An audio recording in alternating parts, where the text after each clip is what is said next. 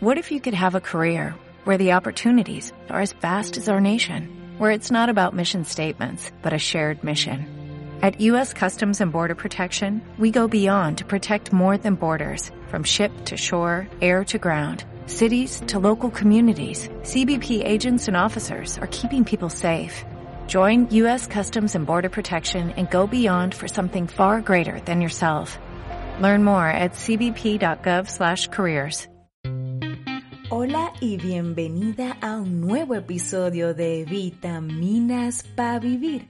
Empezamos. Espejito, espejito, ¿quién es la más bonita del mundo mundial? Para yo decirte eso tienes que quitarte la mascarilla. ¿En serio tengo que quitarme la mascarilla? Qué pesada eres. No eres capaz de decir lo bonita que soy con solo ver estos ojazos. Ay, niña, qué presumida. Vamos, quítate, quítate la mascarilla. Ok, ya voy. Ay, dime, ¿quién es la... No, no, no, no. Definitivamente que tú no eres la más linda. Es que te estás viendo la cara. Hija, estás llena de brotes y todas esas espinillas.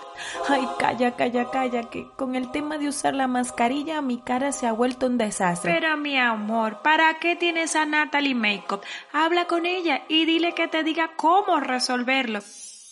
Tienes razón. Le voy a escribir ya. En el episodio de hoy me acompaña Natalie Fajardo. Ella es maquilladora profesional y nos contará cómo podemos cuidar nuestra piel ante el uso de las mascarillas. Hola Natalie, ¿cómo estás? Bienvenida. Hola Vivi, muchísimas gracias por invitarme a tu podcast. Es un honor para mí estar en Vitaminas para Vivir. Aquí vengo para darte unos tips de maquillaje y ese espejito diga que eres hermosa y guapísima. No te preocupes.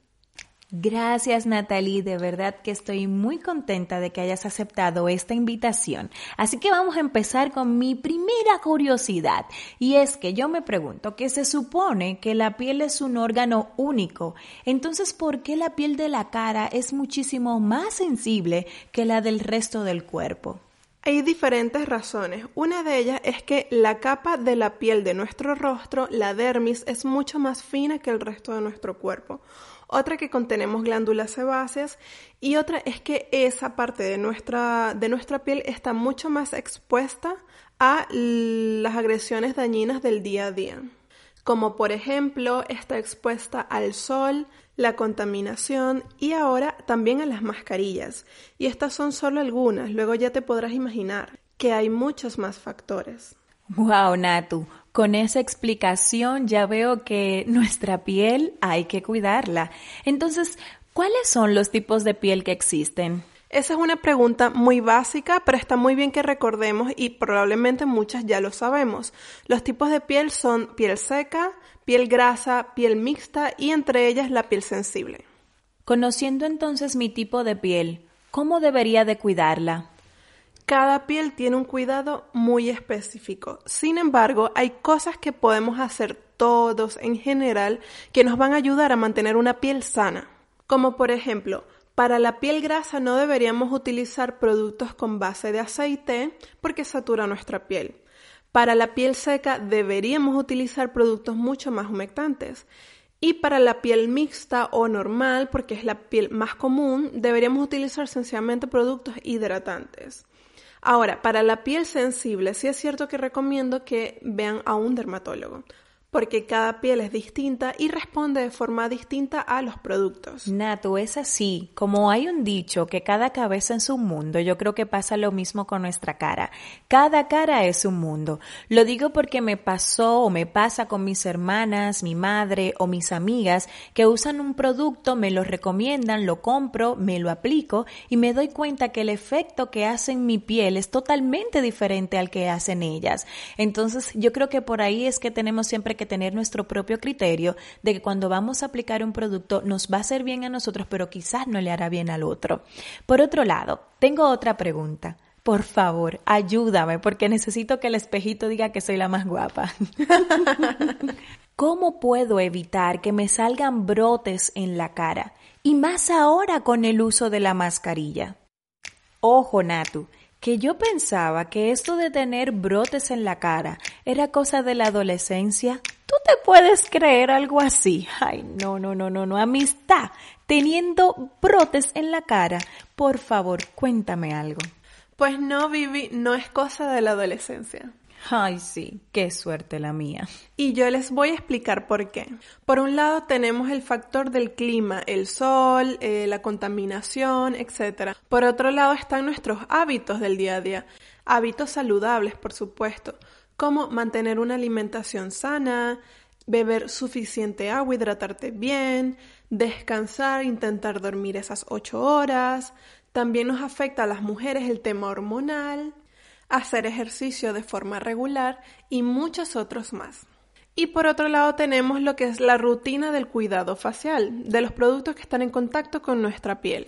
Natalie, ¿y qué rutina nos recomiendas hacer? Los pasos de la rutina de cuidado facial cambian dependiendo de si hablamos de la rutina de día o de noche. Hay pasos que son muy básicos y son los que comenté anteriormente. Sin embargo, yo a mis clientes les recomiendo realizar la siguiente rutina de preparación de la piel. Y estos pasos son una limpieza de la piel, una hidratación con serum, luego colocar lo que es la protección solar, después aplicar un hidratante facial para el día, luego para la noche se aplicaría uno específico de la noche. También es necesario, dependiendo de la persona, colocar o utilizar el contorno de ojos, un hidratante para los labios y para finalizar y tener un día precioso aplicar una BB cream con un poco de color. También me gustaría añadir que lo del serum no se lo recomiendo a todo el mundo. Va a depender de la persona. Lo mejor es seguir una rutina de cuidado adaptada a tu tipo de piel. Me encantan tus recomendaciones, pero no solo eso. Acabo de ver en tu Instagram que hay un montón de información súper útil para nuestro cuidado y sobre todo tips para saber cómo podemos maquillarnos según nuestro tipo de piel, la forma de nuestros ojos, de nuestra nariz, de nuestra boca. Vamos, les invito ya a buscar en Instagram Natalie Makeup y no tengo dudas de que si tienen preguntas, Natalie estará encantada de ayudarles y de responderles. Claro que sí. Por tal razón, Natalie viendo esos maquillajes fabulosos que tú haces. ¿Y qué decir de los maquillajes de Halloween, que son mis favoritos? No sé por qué. pero bueno, sí, sí, sé por qué, pero no les diré. No, hablando en serio, ¿qué productos o productos no pueden faltar en nuestro kit de maquillaje? Bueno, Vivi, ya sea que te maquilles poco o mucho, siempre necesitarás un kit de maquillaje. A mí me encanta el maquillaje y por eso tengo varios. Sin embargo, aquellos que no pueden faltar en mi kit de maquillaje son los siguientes. Un corrector para disimular cualquier imperfección o granito que tengas en la piel. El polvo compacto para matificar un poco la piel o el polvo translúcido. Un buen rímel o máscara de pestañas para resaltar y darles volumen. Un delineador de ojos color negro para resaltar esa línea del rabito del ojo. Un rubor para darle un poquito de color a la piel. Un bálsamo labial para mantener los labios hidratados y con un color muy lindo. Y para mí es muy importante una sombra de cejas o un lápiz de cejas para dar forma muy bonita, mantener abierto el ojo y enmarcar la mirada. Y un par de sombras de ojos de tonos suaves para dar color y embellecer nuestra mirada. Bueno, después de esa maravillosa lista me tengo que ir a mi kit de maquillaje y ver cuál tengo y cuál no. Pero Natu, ahora con las mascarillas, ¿qué tipo de maquillaje tú nos recomiendas? Es cierto que recomiendo productos con poca pigmentación, sin embargo, aquellos que están en contacto con la mascarilla sería el polvo compacto, en este caso recomiendo el polvo translúcido porque no tiene pigmento, es más suave y solamente sirve para matificar. Un bálsamo labial que sea muy hidratante, pero en este caso que no tenga pigmentos. Adicionalmente también podemos utilizar un spray fijador de maquillaje sobre esta zona que está en contacto con la mascarilla. Y como ahora se nos ven bastante los ojos, yo recomendaría enmarcar esa zona, mantener unas cejas depiladas, maquilladas, unos ojitos muy bien maquillados, descansar lo suficiente para no tener ojeras y sobre todo aprovechando que estamos en casa y algunas estamos teletrabajando, el darte el lujo de estar sin maquillaje, de disfrutar tu piel, eso sí, teniendo en cuenta esa rutina de limpieza que comenté anteriormente. Muy interesante eso que nos cuentas con relación al uso de la mascarilla y el maquillaje. Pero, ¿qué pasa con la mascarilla, Natalie? ¿Qué, qué dices tú? ¿Qué recomiendas? Hay tres tipos de mascarilla. Está la mascarilla quirúrgica desechable, que es la que recomendaría si tienes un maquillaje muy cargado, porque mm, al terminar de utilizarla la puedes tirar a la basura, no pasa nada. Y como es un maquillaje muy cargado, aunque te cuides y utilices el, fijador de maquillaje, puede marcarse. Luego está la mascarilla KN95, que es equivalente a la FFP2, que es la reutilizable y la que puedes utilizar un maquillaje un poco más suave, más sencillo, pero es la que recomiendo para utilizar. Aparte de ellas, también está la mascarilla de tela hidrófuga, que es la que yo utilizo. ¿Por qué?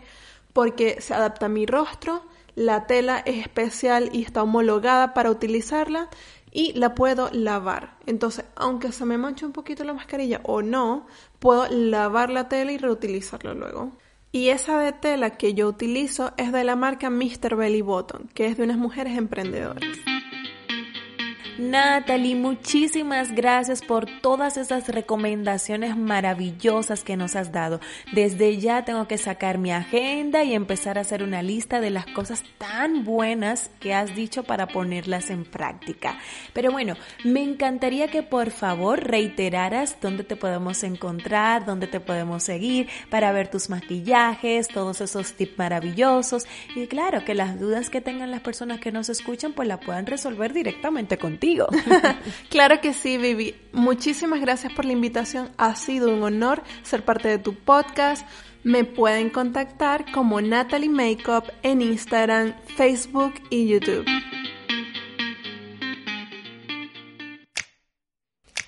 Qué suerte la mía de tener como amiga y maquilladora a Natalie Makeup. Sus consejos fueron maravillosos, así que voy a intentar seguirlos al pie de la letra. Y tú, espejito, prepárate porque en unas semanas voy a ser la más linda del reino. Gracias por escuchar este episodio. Nos escuchamos en el siguiente. Esto fue Vitaminas para Vivir.